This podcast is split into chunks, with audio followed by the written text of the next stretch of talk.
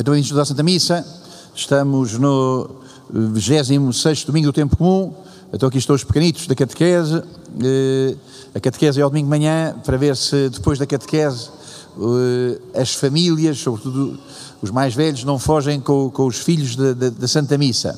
Portanto, eh, hoje não é óbvio, às vezes os pais trazem os filhos à catequese e depois não ficam para a missa, não é óbvio para os pais a ligação entre as duas coisas, portanto, esta missa, a catequese acontecer antes da missa é também uma ajuda, é também pretende ser uma ajuda para, obviamente, ligar as coisas. A catequese é para a missa, a catequese é para que cheguemos à missa com mais convicção, com mais desejo de Jesus, com mais desejo da vida de Jesus.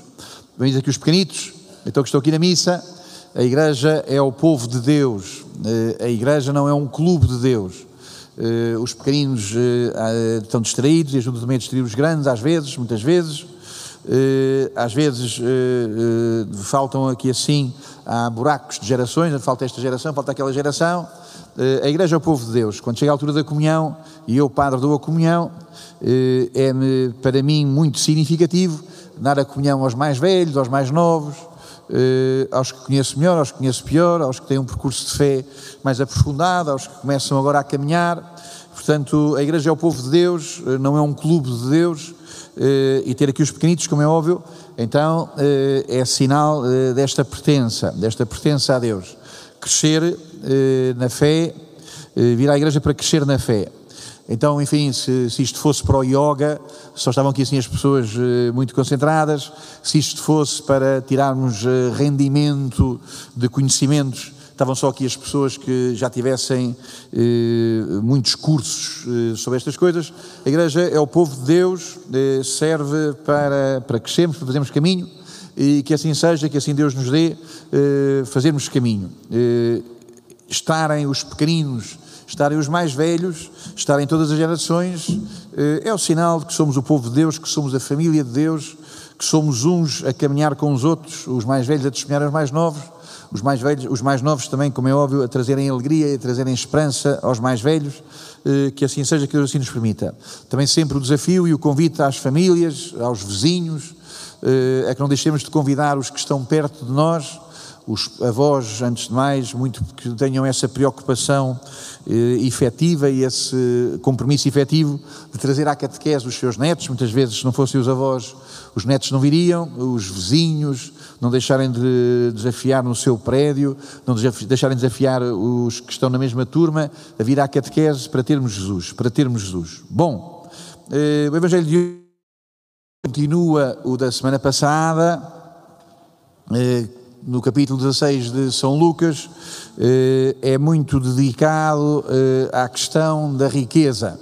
Eh, na semana passada havia um rico que fez lá umas intrugices e que com essas intrugices é elogiado por Jesus.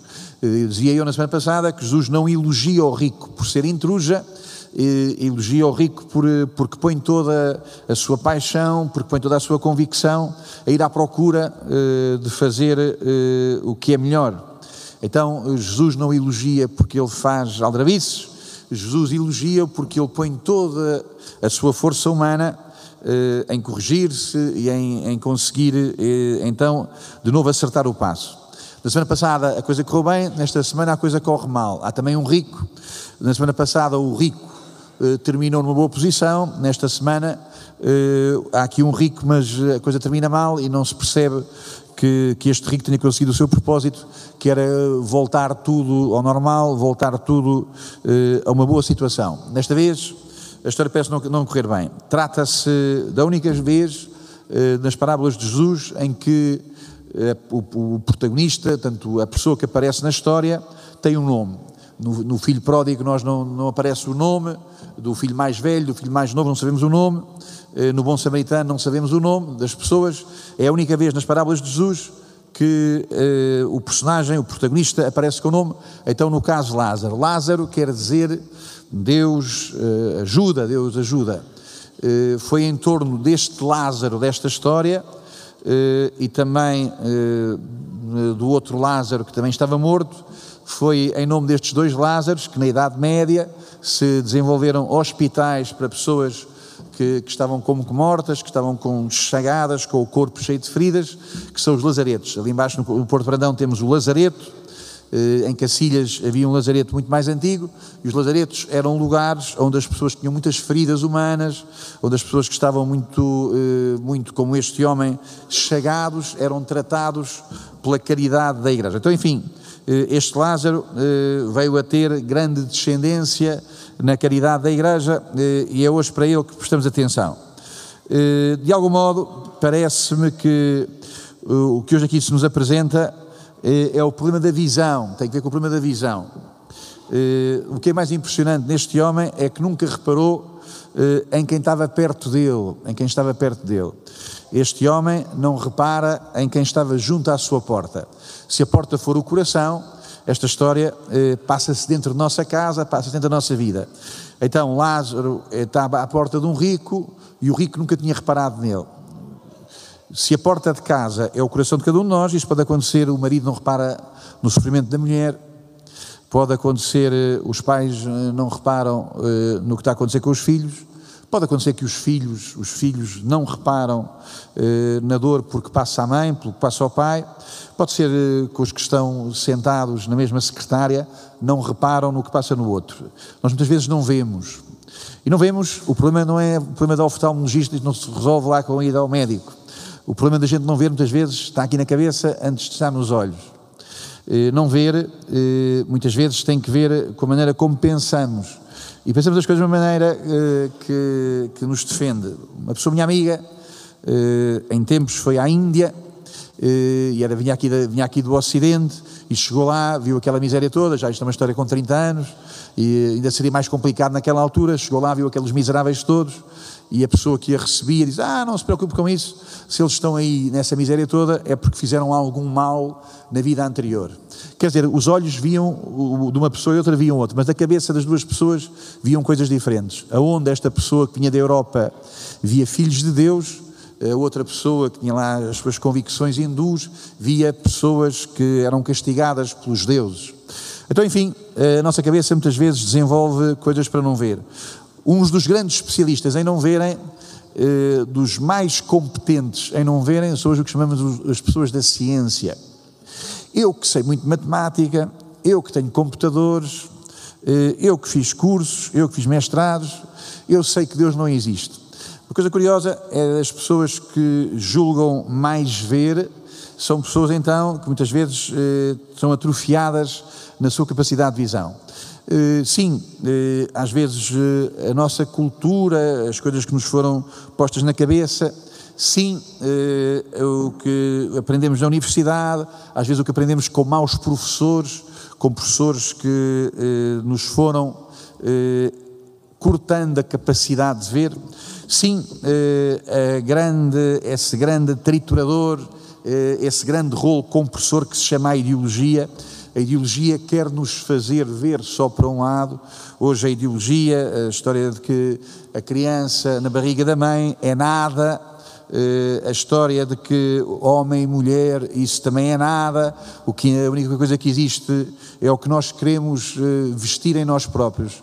Eh, não existe o que somos, existe apenas o que procuramos adornar, o que cada um de nós procura enfeitar. Então, enfim, eh, não conseguir ver, muitas vezes, eh, tem que ver com as coisas que estão na nossa cabeça eh, e que se chamam ideologia e que se chamam, que se chamam egoísmo e que se chamam, tantas vezes, mentira, que nos fazem só querermos ver o que queremos ver, porque esse é o, drama. Então ponho aqui uma palavra.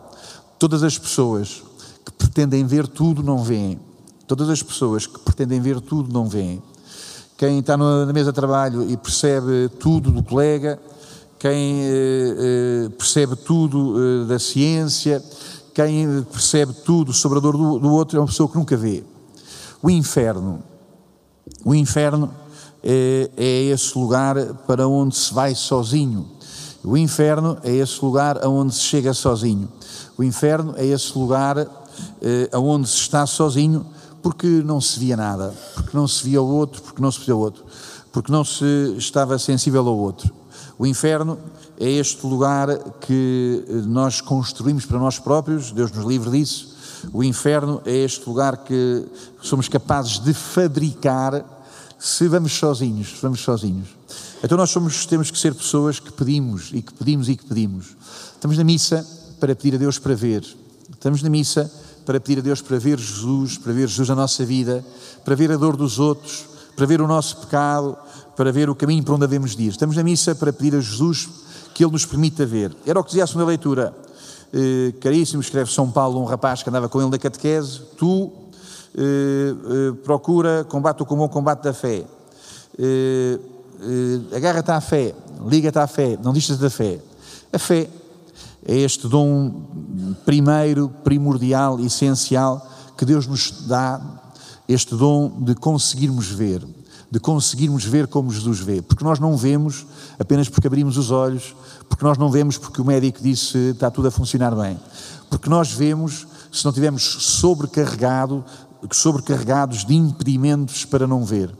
Esses impedimentos, insisto, que são a ideologia, que são uma ciência falsa, uma, uma falsa ciência, eh, que são as pretensões, que são a maneira como nós próprios nos fechamos para defender o nosso negócio.